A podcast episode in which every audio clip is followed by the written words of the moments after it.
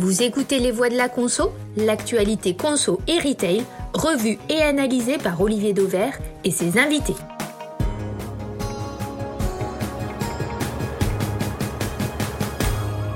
Bonjour à tous, nouvelle saison des Voix de la Conso et toujours la même ambition, éclairer les évolutions du commerce et de la conso et tout simplement nourrir votre propre réflexion. Pour ça, aujourd'hui, nos trois voix de la conso sont Julie Herman, spécialiste en études Shopper. On cite le nom de votre structure, jolie, Focus Shopper. Xavier Terlet, également observateur avisé de la conso via le cabinet Protéine XTC qu'il dirige. Et enfin, Philippe Gutzmann, longtemps distributeur, désormais consultant, toujours au fait des évolutions en cours et à venir du commerce et de la conso. Aujourd'hui, nos trois voix de la conso ont fait leur marché dans l'actu de cet été, une actu riche et éclectique. Alors voici les trois sujets. Comment ne pas parler du quick commerce alors que deux nouveaux acteurs se lancent actuellement? Un russe, Yango Deli, et vous l'avez peut-être vu, un Frenchie, Auchan. Seconde info, l'opération gros volume de Cora. Alors, Rien de bien nouveau, me direz-vous, mais c'est quand même l'occasion de souligner le paradoxe incroyable de cette consommation où le consommateur dont on dit qu'il a changé a toujours le vieux réflexe de se ruer sur des promotions à l'ancienne. Et puis enfin, troisième sujet, Carrefour qui très discrètement mène un test intéressant dans huit magasins. Il sponsorise la consommation responsable. Vous écoutez les voix de la conso et le numéro 18, deuxième saison, démarre dans quelques secondes. Premier sujet d'actu retenu par vous, Philippe Gutzmann, la folie quick commerce. Alors oui, c'est vrai, on en a déjà parlé, mais comme il se passe presque tous les jours quelque chose, on va recommencer. Pendant l'été, on a donc eu, je vous le rappelle, le leader américain GoPuff, qui a racheté l'anglais Dija, lui-même présent en France. Carrefour, qui s'est invité au capital du français Cajou. Le russe Yango Deli, qui débarque actuellement à Paris. Et même si ça peut paraître un peu anecdotique aux yeux de certains, Auchan, qui, depuis un magasin bordelais à Talence, se lance lui aussi dans le quick commerce avec une promesse de livraison en 15 minutes. Philippe Gutzmann, vous avez choisi cette folie quick commerce euh, comme étant l'une de vos actus de l'été. Pourquoi? Pour plusieurs raisons. La première est tout simplement, effectivement, vous l'avez dit, la frénésie d'annonces que ce soit d'arriver de, nouveaux acteurs euh, ou des acteurs installés, euh, au champ aujourd'hui, Carrefour, il y a une quinzaine de jours, un mois maintenant, avec Cajou. Euh, donc tout le monde se, préoccupe du sujet. Et en même temps, les observateurs de tous ordres, aussi bien du retail que d'observateurs financiers, euh, vivent une sorte de, de surenchère, à la fois euh, de critiques pour certains, les journalistes n'en sont pas avares non plus, ou d'enthousiasme qui peuvent paraître parfois un peu euh, qui peut paraître parfois un peu démesuré. Et je pense que euh, c'est une actualité euh, importante à la fois par la folie que ça génère et par en même temps les vrais signaux que ça montre des évolutions de consommation. C'est un nouveau circuit. Avant d'aller vers ces signaux, restons sur le bouillonnement, parce que en gros vous dites, on en parle probablement plus qu'il ne le faudrait, et pour autant c'est quand même les acteurs eux-mêmes euh, le dernier en date, c'est Auchan qui, à Bordeaux, alors certes, c'est anecdotique, c'est un magasin, mais le simple fait qu'Auchan ait eu besoin de le dire, de le communiquer, euh, bah, ça dit quand même quelque chose, que tout le monde est dans cette vague-là. Les acteurs y compris, et pas uniquement les observateurs. Oui, bien sûr, il y, a, il y a la vague, mais en fait, on est dans un phénomène qui a à la fois du fond, et c'est ce qui, moi, va m'intéresser. Et il y a un effet, un effet de bulle, comme on en a dans d'autres domaines économiques en ce moment, hein. un effet de bulle financière et de bulle médiatique. C'est-à-dire qu'il y a toute une série d'acteurs qui, ont absolument intérêt à ce que la bulle continue à gonfler. Et il y a des acteurs également euh, installés qui pour essayer ou, par, euh, ou pour rassurer, ont besoin à un moment donné d'être également dans ce mouvement, parce que ne pas y être, c'est prendre le risque mmh. d'être has ou de passer pour has auprès d'investisseurs, auprès d'actionnaires, auprès de, de, des médias tout simplement. Donc il faut être présent dessus, euh, pas de problème avec ça, mais voilà, il y a, tout le, halo autour, vous le dites mmh. bien, et il y a le fond, et c'est le fond qui va être intéressant. Est-ce que ça peut marcher? Alors qu'est-ce que ça dit justement de la consommation? D'abord, pour moi, ça dit une chose, euh, parce qu'il n'y a jamais de fumée sans feu, euh, c'est que la digitalisation très forte qu'on connaît depuis des années, qui s'est considérablement accélérée l'année dernière, ça a amené des consommateurs à être à l'aise dans des usages digitaux alimentaires. Et ça permet aujourd'hui l'adoption d'une étape supplémentaire qui peut être le quick commerce, qui aurait été à peu près inconcevable euh, il y a encore deux ans. Donc on a ces effets d'entraînement qu'on a connus dans d'autres technologies. Ça, c'est le premier point.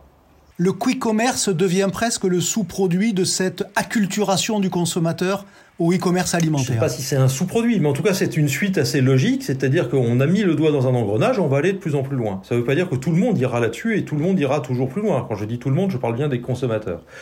Ça c'est le, le, premier élément qui me paraît marquant. Et ça s'appuie également, c'est quelque chose qui est plus long terme et qui me passionne vraiment beaucoup euh, sur des évolutions sociologiques.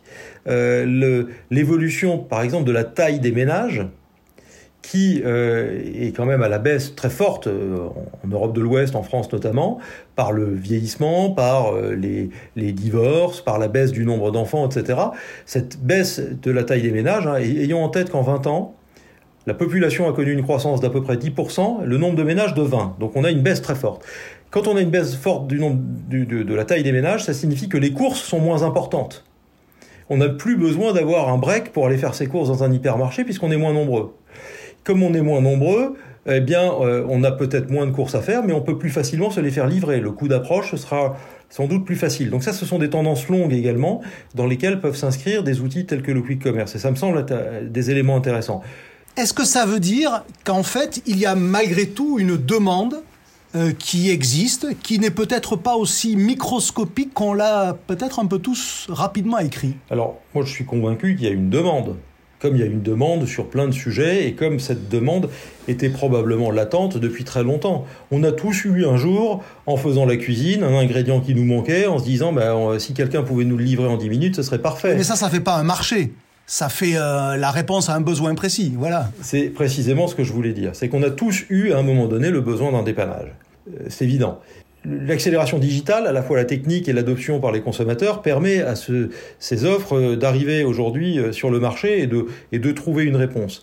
Le seul fait qu'elles existent peut amener également une forme de paresse chez le consommateur qui, jusqu'à présent, pour faire ses courses, devait faisait une liste de courses, euh, bah, finalement un circuit de courses. Et, il peut en venir, avec l'existence de ces outils, à finalement avoir des achats, euh, je ne veux pas dire compulsifs, mais un peu automatiques. J'ai à un moment donné, je diagnostique un besoin, j'envoie ma commande et je suis livré.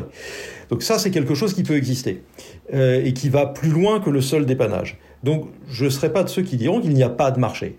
En revanche, la question, c'est toujours la même, c'est est-ce que une fois qu'on sera sorti de la bulle initiale et des surinvestissements promotionnels, etc., également largement financés par de l'argent facile en ce moment, une fois qu'on sera sorti de ça, est-ce que le marché sera euh, réel par rapport à la, je dirais, la réalité des coûts que ça engendre? Et c'est là qu'en revanche, moi j'ai une, inquiétude, une, je mets une forte limite. C'est-à-dire que avec des caddies, enfin des caddies, je dirais des sacs à dos moyens euh, pour les livreurs de du quick commerce qui tourne autour de 20 euros selon mes informations.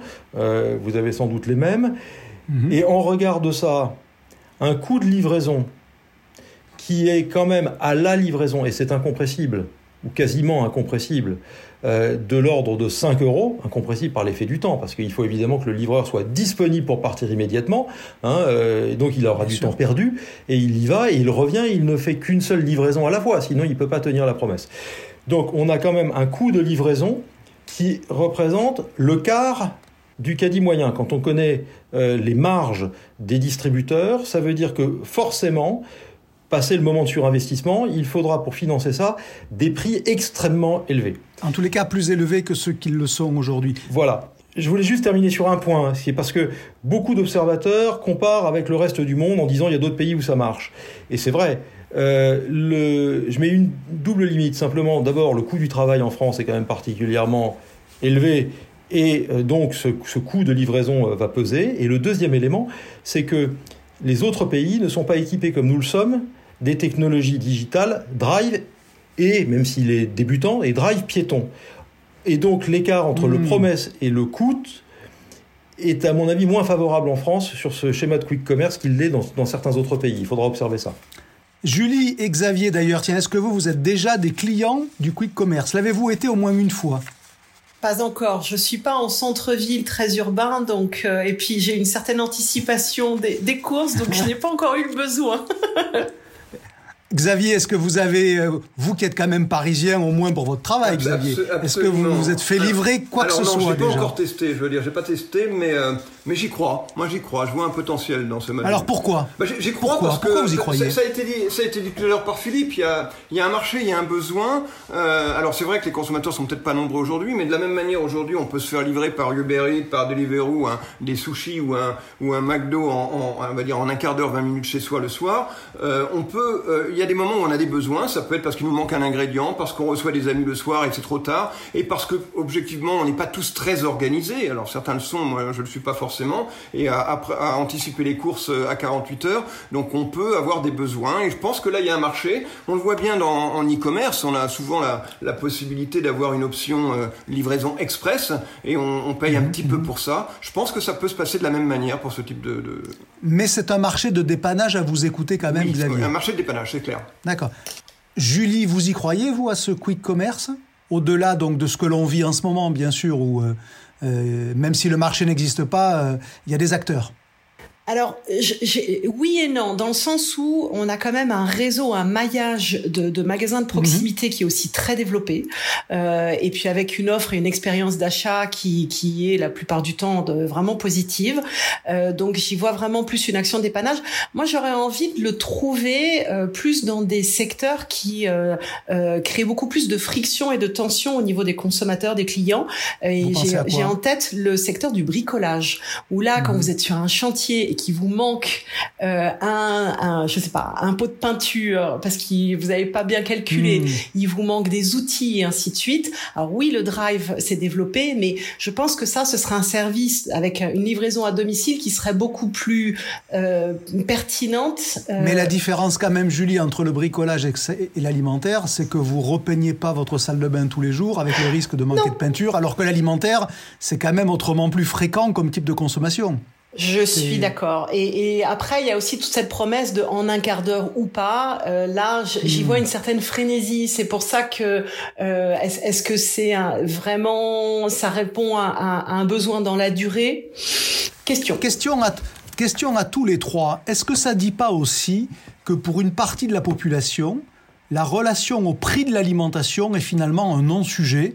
Parce que se faire livrer une baguette euh, par Gorillaz ou, ou qui va coûter déjà un peu plus cher, 1,50€ et sur laquelle on va rajouter éventuellement 2-3 euros de frais de service, bah finalement, quand euh, on n'a pas de problème du quotidien et qu'on est très euh, désincarné du lien avec l'alimentation au sens financier du terme, ben après tout, pourquoi pas? Est-ce que ça dit pas ça aussi qu'il y a une frange de la population qui est totalement insensible au prix Insensible, je ne le dirais pas. Je pense que c'est par rapport à un bénéfice. J'ai besoin que ce soit rapidement chez moi, donc je suis prêt à payer et je peux payer pour ça. Donc euh, ça ne veut pas dire que c'est insensible au prix, mais c'est qu'on est capable d'y mettre le prix pour ce bénéfice-là. Julie, qu'est-ce que, qu'est-ce que ça vous inspire, cette, cette idée de, que ça dirait aussi que certains consommateurs, finalement, euh, le prix n'est pas un problème ou très très peu un problème en matière alimentaire? Eh ben, euh, c'est- souvent dans l'esprit des annonceurs, c'est souvent euh, placé spontanément dans le, le haut de la Mhm. hiérarchie de l'arbre de, de décision. Et concrètement, on le voit d'un point de vue shopper, c'est pas toujours le cas. Donc euh, là Mhm. aussi, c'est le bénéfice euh, service à domicile en très en, en un, un, un, un- instant très court. Euh, eh bien, voilà, on, on- fait un équilibre, un, choix par rapport à ça. Philippe Gutzmann, vous qui regardez les stratégies des enseignes plus généralement que, le, simple, aspect de la consommation, aujourd'hui on est déjà rentré dans la concentration, Il y a trop d'acteurs et il y en aura peut-être moitié moins dans deux mois, trois mois, quatre mois. Ça va vite, non déjà? Je vous l'ai dit, GoPuff qui rachète Dija, Carrefour Cajou, euh, Rewe en Allemagne qui a pris une participation dans Gorillaz. Est-ce que c'est déjà lancé finalement? Oui, je veux juste d'abord répondre à la question précédente sur le prix. Le prix et la valeur sont deux choses différentes. Si vous achetez, euh, si vous avez besoin en quick commerce de, de deux bouteilles de champagne parce qu'il y a des amis qui ont débarqué à l'improviste, eh bien oui, ben, il y a des clients et pas qu'une élite euh, sans problème financier qui sont prêts à payer parce que ce qui a de la valeur c'est le moment de convivialité qu'on va vivre. Et donc on est prêt à le payer vite parce qu'on va évidemment pas laisser les copains pour aller chercher des bouteilles et, remonter. Alors que le même consommateur le lendemain à la même heure simplement parce que c'est un tête à tête il l'aura anticipé il n'acceptera pas de le payer. Et c'est pour ça que euh, ce, cette formule peut avoir un sens mais pour des moments de consommation assez particuliers à mon sens. Ensuite pour répondre à votre question là oui la consolidation forcément a à, commencer. D'abord, il, y a évidemment trop d'acteurs par rapport au marché, que ce marché n'est pas aussi large que ce qu'on peut bien imaginer. C'est-à-dire que toutes les affiches, c'était euh, on va vous livrer vos courses en, 15 minutes. Il ne s'agit pas des courses au sens de ce qu'on connaît sur le marché de l'alimentaire euh, et, des, grands faiseurs que sont les Carrefour, Leclerc, euh, etc. Il s'agit d'un besoin particulier. Et donc, ce sera, je pense, probablement demain, le quick commerce, la quick livraison finalement, un service parmi d'autres proposés par les distributeurs. Et c'est pour ça que les initiatives cet été, alors vous en avez cité à l'étranger, mais celles de Carrefour avec Cajou ou celles d'Auchan euh, cette semaine sont intéressantes. C'est de se dire, mmh. Évidemment, d'ailleurs, Alexandre Bompard l'a dit, c'est pas un marché aujourd'hui euh, rentable ou autre, mais il faut sans doute y être parce que il y aura un besoin, il y aura une attente de service pour des clients, et demain, s'il y a une sorte de Carrefour Prime, le fait de livrer de façon déficitaire à un client un quart d'heure, une fois de temps en temps, alors que c'est un client qui est très rentable pour l'enseigne, là, ça a du sens parce qu'il faut regarder la rentabilité du client et non pas de chaque canal. On a déjà évoqué ça, mais ça c'est une révolution culturelle. Allez, juste pour terminer à un chiffre chacun, dans six mois ou dans un an, il en reste combien, d'après vous? Il en reste un, il en reste deux ou trois, il en reste quatre ou cinq? Julie, un chiffre. Allez, je dirais deux ou trois. Deux ou trois avec les gros, les gros, les grosses enseignes. Philippe Gutzmann. Les enseignes et deux. Xavier Terlet. Oui, je dirais alors, je serais incapable de prévoir, c'est très difficile, mais je dirais, je dirais que toutes, les, toutes les enseignes iront, iront vers ce service. Ah, donc ça en fait beaucoup quand même alors, ça fait au moins 4 ou 5 de fait. Allez, on poursuit ces voix de la conso avec le second sujet du jour, les gros volumes de Cora, on revient sur du lourd. C'est le choix de Xavier Terlet. Alors déjà un mot de contexte. Samedi dernier a démarré la nouvelle opération Gros Volume de Cora. Rien de nouveau hein, puisque l'opération a été créée en 1985. Mais ce qui est frappant, et je renvoie ceux qui nous écoutent aux photos que j'ai publiées sur mon blog, c'est la frénésie, la tension commerciale que cette opération est capable de générer. L'opération est basée sur une idée finalement toute simple, c'est plus pour moins cher, alors que le consommateur, nous dit-on par ailleurs, serait passé au moins mais mieux. Xavier Terlet, pourquoi vous avez mis euh, en haut de votre actu de la semaine quelque chose qui est presque vieux comme le commerce, les gros volumes? Alors oui, oui, parce que en plus ça peut paraître euh, paradoxal, parce que moi mon terrain de jeu c'est l'innovation. Mais justement, l'innovation, on associe euh, beaucoup, l'innovation c'est la valeur ajoutée, on associe, on l'a dit tout à l'heure, un valeur ajoutée, on avait un prix plus élevé. je pense que c'est une erreur. Je pense c'est une erreur parce que la, la valeur ajoutée, c'est le bénéfice nouveau ajouté euh, et des bénéfices, on peut en avoir en termes de plaisir, des produits plus sophistiqués, des produits euh, en, termes de santé, en termes de praticité, en termes d'éthique, hein, beaucoup en ce moment, hein, l'écologie, la solidarité, ce qu'on veut, et également en termes de prix. en avoir euh, plus pour moins cher, c'est un vrai bénéfice pour le consommateur. Oui, mais c'est quand même l'antithèse de tout ce qu'on nous explique et, vous et peut-être moi aussi quand on est sur des sur, des plateaux télé radio quand on nous demande de ah chroniquer la consommation on la décrit comme étant euh, un consommateur qui est plus attentif à ce qu'il achète qui ne cherche pas euh, la quantité mais qui cherche la qualité. Ben je vous prie de croire que chez Cora samedi dernier je dis pas qu'on s'en foutait de la de la qualité mais on venait chercher d'abord de la quantité Bien sûr, et puis c'est le, rôle du commerce, c'est en plus la bonne affaire, et la bonne affaire c'est toujours, c'est toujours les choses qui ont, bien fonctionné en commerce. Mais vous avez raison, on, entend beaucoup les chroniqueurs dans les articles, moi je lis l'explosion du bio, vraiment l'impression que tout le monde mange bio. Ça reste 6% du, chiffre d'affaires alimentaire en France, euh, c'est 11 milliards d'euros de chiffre d'affaires. On nous parle de vegan, on nous parle de végétariens. Les véganes c'est moins de 1% de la population en France, les végétariens moins de 3%.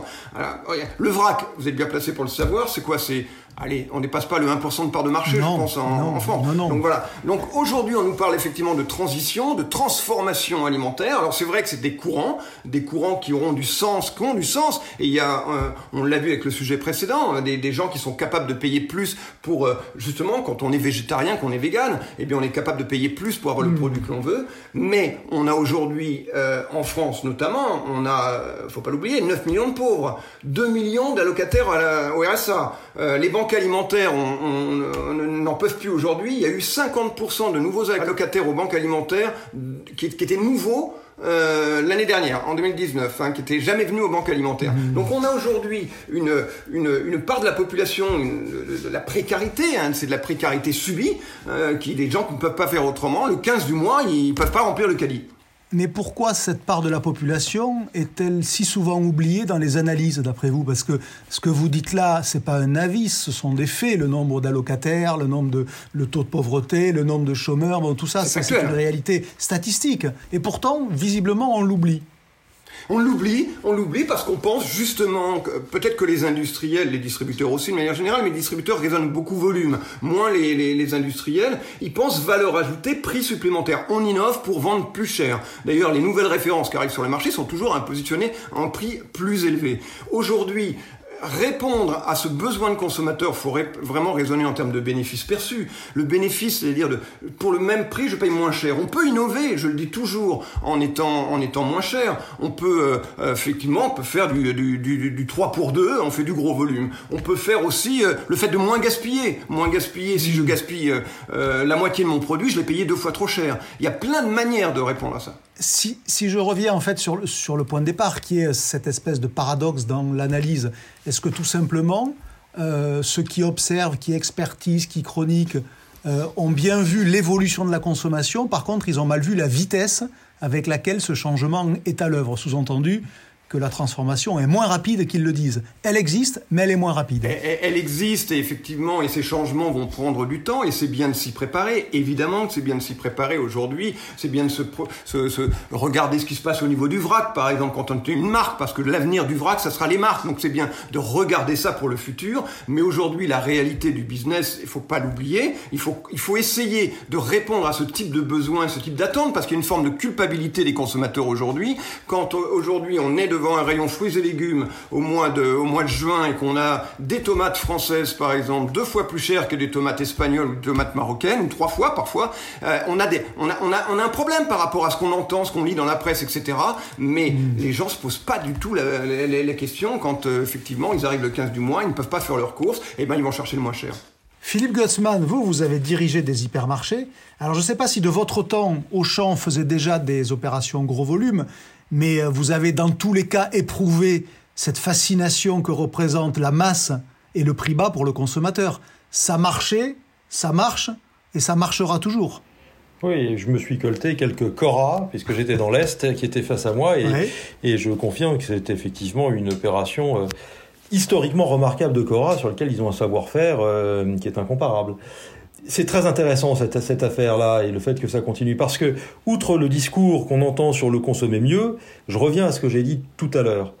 La baisse tendancielle très forte de la taille des ménages amènerait à penser que ces opérations gros volume ont de moins en moins de sens. Et c'est ce que, quand j'étais en responsabilité dans un distributeur, c'est ce que je pensais il y a une dizaine d'années lorsqu'on se posait la question de ces opérations qui, ceci dit, marchaient très bien dans des banlieues périurbaines des, des villes de province et assez mal euh, à Paris ou en banlieue parisienne. Déjà à l'époque. Et en fait, pour moi, ça dit une chose. Ça dit que, effectivement, la question du pouvoir d'achat, qui n'est pas qu'une question du prix bas, mais Xavier vient de le dire, de combien j'en ai pour mon argent, est-ce que je peux en avoir plus pour euh, le billet de banque que j'ai dans dans la main? Cette question-là, elle est encore plus forte aujourd'hui qu'elle n'a jamais été. Et c'est contradictoire, effectivement, avec la doxa ambiante du consommer euh, moins mais mieux. Et en fait, il y a, je crois, derrière ça, deux raisons. Euh, une, vous l'avez pointé du doigt sans doute, les cercles qui parlent dans le poste, que ce soit des journalistes, des politiques, des analystes, etc., ne sont pas concernés par le sujet, et donc ils ne le vivent pas. Les seuls qui peuvent vivre tout en n'étant pas directement concernés sont ceux qui sont au contact des clients sur le terrain et qui voient ce que c'est. Je, pardon de l'anecdote, mais je me souviens dans la crise de 2008, moi j'ai vu en caisse, un jour j'ai tenu une caisse, euh, ce jour-là, des clients qui me payaient des caddies importants au centime près. Et ils avaient l'argent dans la main au centime près. Ils l'avaient compté dans le magasin. Parce que pour une partie des Français, c'est des sujets extrêmement sensibles. Donc ça c'est le premier point, on le voit pas parce qu'on a un mauvais prisme et d'ailleurs il y a une crise de la représentativité qui n'est pas propre à notre métier, qui est propre à l'ensemble. On ne va pas refaire là le, discours des Gilets jaunes, mais les Gilets jaunes ont beaucoup évoqué, au-delà des questions de pouvoir d'achat, un problème de représentativité euh, de, de, de, de, ce qu'ils sont. Donc ceux qui parlent de la conso n'y connaissent rien à la conso des vrais gens. Je vais la faire courte et un peu peut-être démago, mais c'est ça. Voilà. Mais il y a le deuxième élément qui est très fort et qui est encore plus fort maintenant euh, pour moi au sortir de cette crise.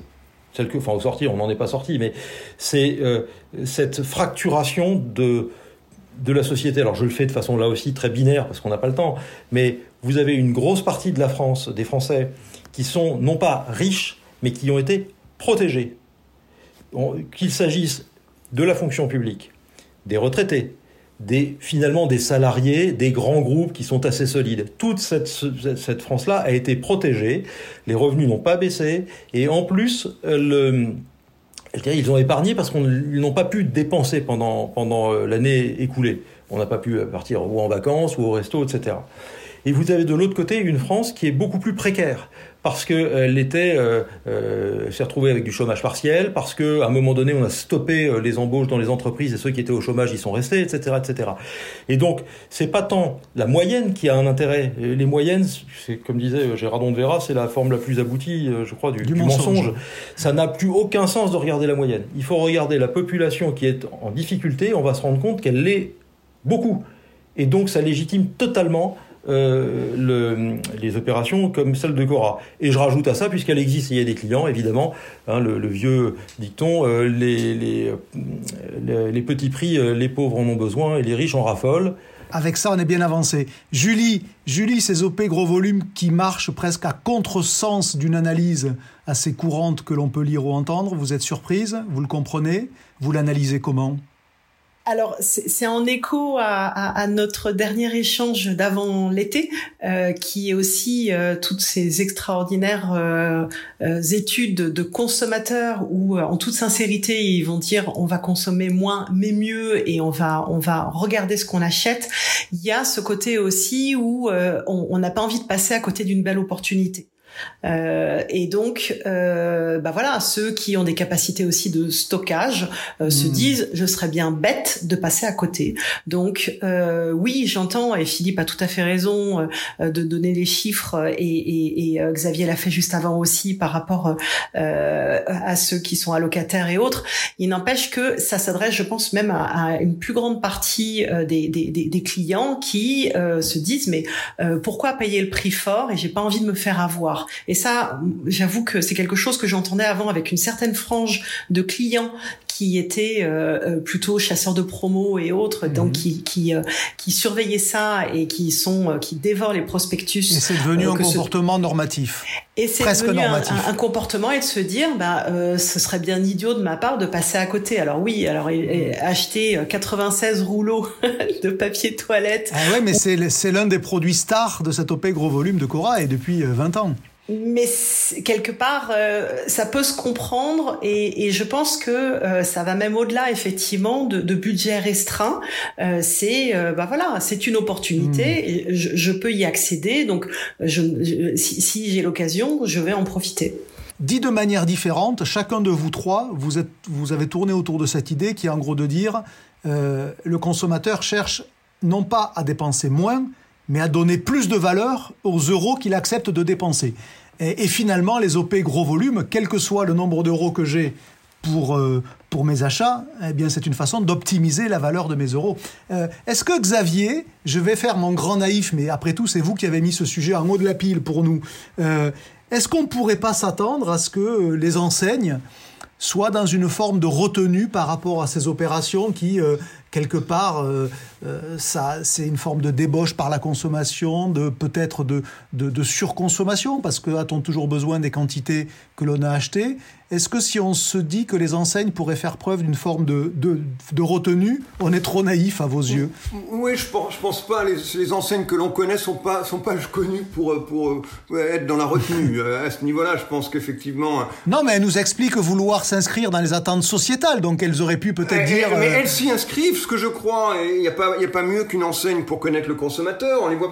Les consommateurs sont, sont dans, leur, dans, leur magasin tous les jours, donc ils, savent les besoins des consommateurs, et donc ils répondent euh, de, toutes les manières, à la fois avec des opérations comme celle-ci, des gros volumes, parce que il y a les, problèmes de, prix, de précarité dont on a parlé, qu'elles soient choisies, qu'elles soient subies, et puis également une offre euh, de, produits. S'il faut des pâtes à la spiruline pour contenter 1% euh, de consommateurs, Carrefour, Auchan et les autres doivent les avoir dans les rayons. Donc ce que vous nous dites, c'est qu'ils ne font finalement que répondre à, une attente. Alors peut-être l'exacerbe-t-il par moment, mais en tous les cas, ils l'entendent, ils y répondent. Allez, troisième sujet, vous allez voir à quel point on passe du coq à l'âne dans ces voies de la conso. Vous allez peut-être le découvrir. Carrefour, écoutez bien, qui sponsorise la consommation responsable. Restez avec nous. C'est l'info que vous avez retenue, Julie Herman. Ça mérite quand même un brin d'explication quand je dis que Carrefour sponsorise la consommation responsable. Alors, il y a deux ans, Carrefour a quand même été le premier à grande échelle à initier une nouvelle manière de faire ses courses au rayon produits frais traditionnels en permettant aux consommateurs de venir avec ses propres contenants pour éviter les emballages pour être tout à fait honnête, hormis quelques militants, ça n'a pas vraiment vraiment pris. Et donc Carrefour retente le coup actuellement en donnant 10 centimes à ses consommateurs s'ils viennent avec leur propre emballage. Et c'est bien sûr 10 centimes par emballage sur chacun des stands que vous allez fréquenter dans votre hypermarché. Voilà pourquoi, de manière peut-être un peu résumée, mais je dis que Carrefour sponsorise la consommation responsable et à ma connaissance, c'est quand même le seul et le premier à le faire. Euh, Julie, vous avez décidé de mettre cette info euh, en haut de votre, de votre propre actu des semaines passées. Pourquoi? Parce que je, je pense que c'est nécessaire effectivement d'activer cette présence à l'esprit dans le, dans le, chez les clients qui euh, ont cette propension à, à, avoir des actes d'achat très répétitifs et euh, euh, qui, qui ne pensent pas en fait ou, uniquement sur place. Donc trop tard à s'équiper de leur propre leur propre boîte et, et autres. Donc c'est parce qu'ils n'y pensent pas ou parce que c'est trop panquiquinant de venir avec sa collection de boîtes en faisant ses courses? Parce qu'on peut aussi le voir comme ça euh, bah, ça a été toute une pédagogie pour les sacs, euh, les sacs de course déjà. Et là, ça y est, on voit que ça a été, euh, ça a été vraiment initié. Je sais qu'il y a une douzaine d'années, j'avais fait toute une étude sur le parcours du shopper pour l'achat de surgelés, et c'était très drôle de voir que la moitié des gens oubliaient leur sac de, de, congélation dans le coffre de leur voiture alors qu'ils étaient arrivés sur place. Et donc après une fois, mince, on va en racheter, et puis voilà.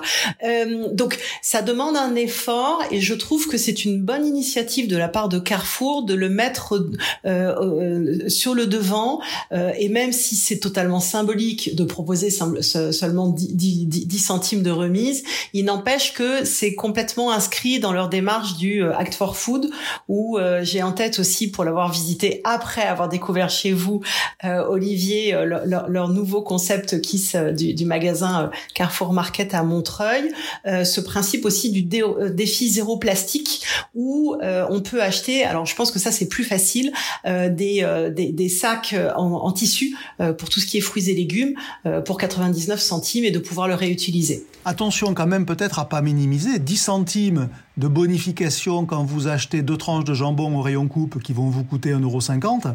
Oui. 10 bah, centimes sur 1,50€, c'est quand même pas neutre. Donc malgré tout, effectivement, mm. ce n'est que 10 centimes, mais ça peut faire plus en proportion. Est-ce que ça dit quelque chose que le consommateur finalement est très passif par rapport à ces sujets. Vous l'avez dit à demi-mot, mais donc il faut le, stimuler, il faut l'activer, il faut presque le prendre par la main, parce que sinon, ça n'ira pas assez vite ou peut-être même ça n'ira pas du tout. Oui, il faut le stimuler parce on veut tous être responsables, mais on a du mal à y aller, quoi. C'est ça, et, et, on est tellement pétri d'habitude et, euh, et de, de, de, de, voilà de partir faire ses courses. Alors déjà, euh, plus de la moitié des personnes euh, constituent une liste de courses, mais l'oublient chez soi. Donc il y, a, y, a, toujours aussi ce, ce, ce voilà, ce sont des habitudes qui, qui qui sont tellement ancrées. Donc c'est important je trouve que c'est une prise de parole du distributeur qui est vraiment euh, positive, euh, sans jeu de mots pour Carrefour, euh, et qui met cela vraiment en avant. Donc c'est de la présence à l'esprit et petit à petit, c'est une vraie pédagogie pour aider et, et stimuler. C'est une, une, vraie transformation de, de, de, se dire on vient avec son contenant et, et, et, on le réutilise derrière. Oui, mais ça c'est pas nouveau parce que ça fait deux ans que à peu près tout le monde permet de venir avec son contenant. mais euh, Après, ils l'ont plus ou moins bien fait. Ce qui est nouveau là, c'est qu'un distri... oui, mais ce qui est nouveau, c'est qu'un distributeur vous dise si vous le faites, vous avez une carotte. C'est intéressant quand même de voir que euh, finalement, on va aller chercher les bas instincts, j'allais dire, du consommateur. Si, si tu es un bon consommateur, tu seras récompensé. C'est ça que ça dit. Oui, mais si c'est un levier, eh ben profitons-en en fait. Donc euh, c'est comme j'ai hmm. découvert aussi cet été le, le, concept Green Go. Je ne sais pas si vous l'avez si vous l'avez en tête. C'est une application à un concept d'emballage euh, consigné. Euh, Leclerc l'a mis en place dans un de ses magasins Yazın. À Amy, Montargis, j'ai pas eu l'occasion d'aller le voir. Et il y a aussi avec la, la ville de Paris euh, le principe de, de, dans une dizaine de francs prix dans le 10e arrondissement de Paris, de pouvoir en fait rapporter aussi euh, un emballage en verre euh, consigné. Donc voilà, c'est, c'est, mmh. c'est, ce sont des petites opérations qui sont menées, mais qui au fur et à mesure vont éduquer et donner un, un autre type de comportement. Donc tout ça, ça s'inscrit dans des, des grandes politiques RSE à la fois des marques, des enseignes, euh, et ben euh, voilà, euh, ça, ça, vient vraiment au devant et, le plus lisible et visible possible des, des clients dans, dans les points de vente, et c'est tant mieux. Donc euh, pour moi, je trouve que c'est vraiment une, il faut que ce soit, ça s'inscrive dans la durée. c'est tout à fait en logique avec avec les, les, les politiques RSE des, des, des enseignes. Donc il, voilà, il faut il faut s'accrocher pour au fur et à mesure. J'ai vu aussi chez dans les officines euh, et pour l'avoir testé euh, en collaboration avec eux, Mustela met en place aussi un principe de refill euh, avec le vrac et rapporter son propre contenant. Voilà, ça aussi, ça, ça nécessite une démarche. Je, je, pose la question régulièrement aux shoppers que je rencontre, que ce soit en alimentaire ou autre, de dire est-ce que vous pensez à apporter vos propres contenants? Aujourd'hui, c'est encore infinitésimal, mais donc il faut les aider donc il faut les aider et il n'y a rien de mieux que, la carotte pour les y aider. Deux questions pour Philippe Gutzmann et Xavier Terlet. Euh, D'abord, ça nous rappelle quand même que l'écologie des petits pas, c'est peut-être très structurant parce que ça concerne tout le monde. Alors, euh, ça fait pas beaucoup de gestes en tant que tel, mais si tout le monde le fait, ça changera tout. Et la deuxième question, c'est euh, quelle est la responsabilité des acteurs économiques pour euh, l'enclencher, cette révolution des petits pas? Philippe Gutzmann, est-ce que c'est le rôle du distributeur de... Oui, moi je suis convaincu que c'est le rôle des, acteurs économiques en général. Euh, en général. les industriels, les distributeurs, enfin tous, de, de prendre la main. Les enjeux écologiques et d'abord climatiques sont tout à fait considérables. On ne peut pas imaginer que les consommateurs au sens large, c'est-à-dire tous, euh, aient à la fois le niveau de connaissance, de compétences et les capacités euh, financière, culturelle, peu importe, pour euh, faire tous les bons gestes. Et euh, notre, euh, le rôle collectif est donc des metteurs en marché, quand ils peuvent mener des actions qui vont permettre aux, consommateurs de, de, rentrer dans une consommation plus responsable, leur rôle c'est de le faire, c'est de le mettre en œuvre. je crois que ça relève de, du, bien commun et les entreprises doivent le faire et c'est ce qu'elles essayent de faire avec plus ou moins de bonheur, mais c'est ce qu'elles essayent de faire. En ce sens, l'initiative de Carrefour, à vos yeux, elle est anecdotique ou elle est réellement euh, euh, novatrice? Même s'il n'y a que 8 magasins, hein, je le redis, hein, c'est un test. Alors d'abord, d'abord, euh, il n'y a pas de petits pas quand on va dans la bonne direction. J'aime bien cette phrase. voilà. Ensuite, moi, je voudrais saluer Carrefour, mais il y en a d'autres également, qui multiplient les initiatives. Alors, toutes n'iront pas au bout, mais même s'il n'y en a que 30% qui marchent, c'est déjà ça de prix. Et ensuite, ce, petit, ce petit coup de pouce financier, en fait, euh, oui, sur 1,50€ de tranche de jambon, ça fait un peu plus, mais au global d'un marché comme la charcuterie stand ou le, le traiteur, traiteur coupe, c'est des budgets si vous voulez, pour le pour l'enseigne, le, c'est des, des coûts importants, les emballages également. Donc en fait, bien sûr, le fait de rémunérer le client pour qu'il fasse le geste n'est en plus pas économiquement, euh, je ne l'ai pas évidemment regardé ça dans C'est pas si idiot, c'est ce que vous nous dites. C'est pas si idiot. Voilà, euh, on, on, déplace un coût d'un endroit à l'autre et donc c'est normal qu'il le restitue à ce moment-là au consommateur. Et si mmh. ça peut inciter le consommateur à, à utiliser euh, des contenants, parce que de l'autre côté, le, le, Carrefour en l'occurrence ne dépense, dépensera moins de sachets, bah, ça peut être tout à fait Pourquoi pas?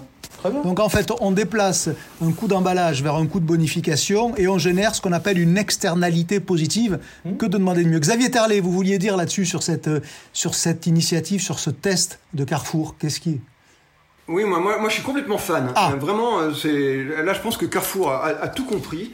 Euh, parce que euh, il propose là aussi, et c'est encore, euh, on, est encore dans ce sujet de la bonne affaire, du bénéfice perçu. Il propose 10 centimes par produit. Vous l'avez dit sur, deux tranches de jambon, ça a du sens, hein, et, ça a du sens. Ça a vraiment du sens pour une bonne partie de la, de, de, des consommateurs. On l'a vu, on l'a vu tout à l'heure. Je pense que là, euh, faut pas se faire d'illusions, c'est pas de la pédagogie, faut arrêter. Il c'est un bénéfice économique qui est proposé avant un bénéfice écologique. C'est une carotte. Hein. hein c'est une carotte, Xavier. C'est une carotte, bien, sûr, il faut le dire. C'est une carotte. Et c'est hyper intéressant. Nous, euh, on, on, le sent bien et ça va intéresser des tas de gens. Moi, quand on fait des, des, des tables rondes, des workshops innovation avec, euh, avec nos clients, on fait des tables rondes parfois avec des consommateurs qui nous disent tous la même chose. Je rentre de faire mes La première chose que je fais quand je mets mes produits au frigo et, et dans les placards, c'est que je jette une poubelle entière de suremballage que je viens d'acheter. Là, je viens de les acheter, je les mets à la poubelle. Là, Carrefour, qu'est-ce qu'il propose? Il dit venez sans et on vous donne, on vous fait une réduction sur le produit. Formidable. Oui, parce que ça revient à ça. La bonification est ni plus ni moins qu'une forme de, de réduction. Euh, donc finalement, vous dites euh, tous les trois, c'est une bonne initiative.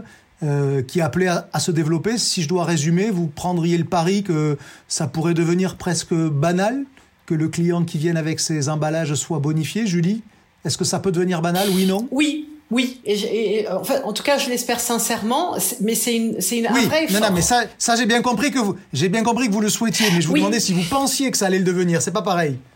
Donc la réponse est quand même plutôt la oui. La réponse est oui, même si ça demande un effort d'anticipation et c'est pas toujours le cas des des, des, clients, euh, mais mais euh, l'incitation peut être intéressante. Après, il faut pas qu'il y ait un scandale alimentaire derrière parce que on a passé la DLC ou autre parce que on a on a on n'a pas les dates qui sont inscrites dans son sur son propre compte. Oui, mais ça c'est indépendant de la bonification. Moi, ce qui m'intéresse, c'est la logique de Carrefour qui dit je mets une carotte au bout. Voyez le truc. Hein.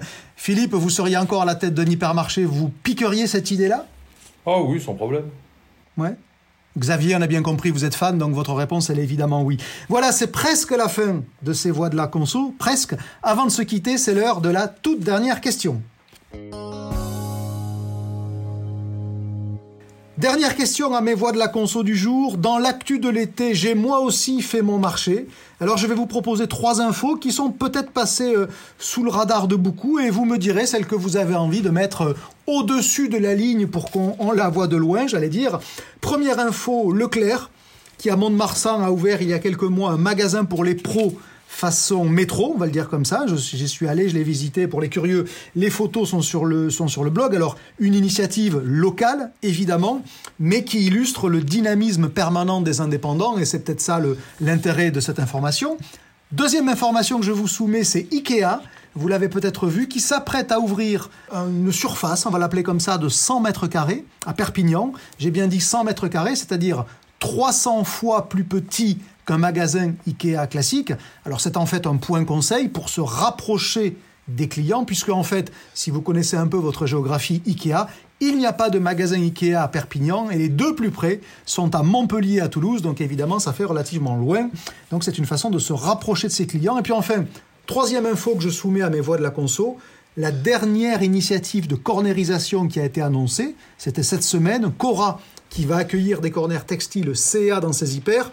Alors CA, hein, faut-il le rappeler, qui est déjà pour les rayons textiles chez Géant, ce qui pose peut-être quelques problèmes d'identité entre toutes ces enseignes-là. Alors, Leclerc pour les professionnels, Ikea en version mini ou CA chez Cora, laquelle de ces trois infos vous avez envie de retenir et surtout pourquoi? Julie, on commence par vous. Allez, en 30 secondes, vous retenez quelle info et pourquoi? Alors, je retiens celle d'IKEA qui, je trouve, est vraiment dans sa stratégie de euh, se rapprocher au mieux et de manière la plus euh, accessible et pertinente possible de, de, ses clients potentiels euh, et, et, donc d'apporter vraiment du service et du conseil le plus personnalisé et le plus le plus proche en fait de, de, de, ses clients qui sinon seraient que sur le site marchand. Donc IKEA pour se rapprocher de ses clients. Xavier Terlet votre, votre toute dernière info parmi les trois que j'avais sélectionnées de mon côté eh ben Ikea également, Ikea également, parce que c'est très symbolique, ça montre que le commerce, c'est avant tout c'est de l'humain, euh, c'est de l'humain, c'est du contact, c'est de la conversation, et que l'e-commerce ne peut pas tout, et qu'il faut se rapprocher de ses clients, il faut être là pour leur parler, euh, et qu'on ne peut pas faire ça avec un ordinateur forcément. Et au besoin, en quasiment euh, se reniant, j'allais dire, Ikea qui a longtemps été le temple de la très très grande surface, qui fait des 100 mètres carrés, ça fait vraiment 300 fois plus petit. Hein. Philippe Gutzmann, votre, votre info parmi les trois que je soumets à votre sagacité, laquelle? J'avais envie de dire Ikea, donc je vais, je vais, je vais, jouer, je vais, je vais jouer Cora et, et, et CEA. Euh, alors effectivement, c'est pas une, une, innovation en tant que telle.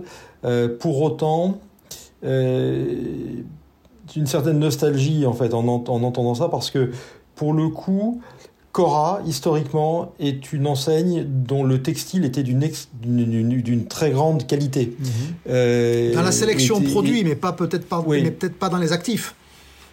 Oui, tout à fait. Non, mais dans la sélection de produits, je, parle historiquement, je remonte sur un, temps long et, euh, avec un, poids non alimentaire extrêmement euh, fort. Et donc, de ce fait, cette, cette information est une est très significative. Et pour autant, euh, je persiste, euh, vous le savez, à ne pas trouver beaucoup de sens stratégique à, toute cette cornérisation des hyper. C'est un de nos points de, de, divergence. Euh, alors Cora et CA ont des, des, ADN de marque qui sont finalement pas tellement éloignés, donc ça peut passer. Mais effectivement, bah, le, il y a Géant, il y a tout ça, donc ça participe d'une dilution je pense, de, l'image des marques, alors même que les marques d'enseigne essayent de se différencier, de s'affirmer en tant que telles. Et le, ces cornérisations non alimentaires ont, ont, plutôt pour moi l'effet inverse. Et donc, je, reste ça, Ça met un peu de flou dans les territoires de marque, c'est ce que vous nous dites. Et je vais rajouter, ah bah, je vais rajouter Philippe Gutzmann de l'eau à votre moulin, puisque je ne sais pas si vous le savez, mais autant donc Cora est partenaire de CA pour le marché français pour ses rayons textiles depuis cette semaine, mais en Belgique, c'est Kiali. Voilà, donc euh, c'est finalement, alors pour des consommateurs transfrontaliers, c'est évidemment à s'y perdre. Voilà, c'est la fin de ce 18e épisode des Voix de la Conso. Comme toujours, j'espère simplement que l'avis de nos trois voix aura nourri votre propre réflexion. Rendez-vous très bientôt avec de nouvelles voix pour passer en revue toujours aussi librement l'actu de la conso et du retail. À bientôt.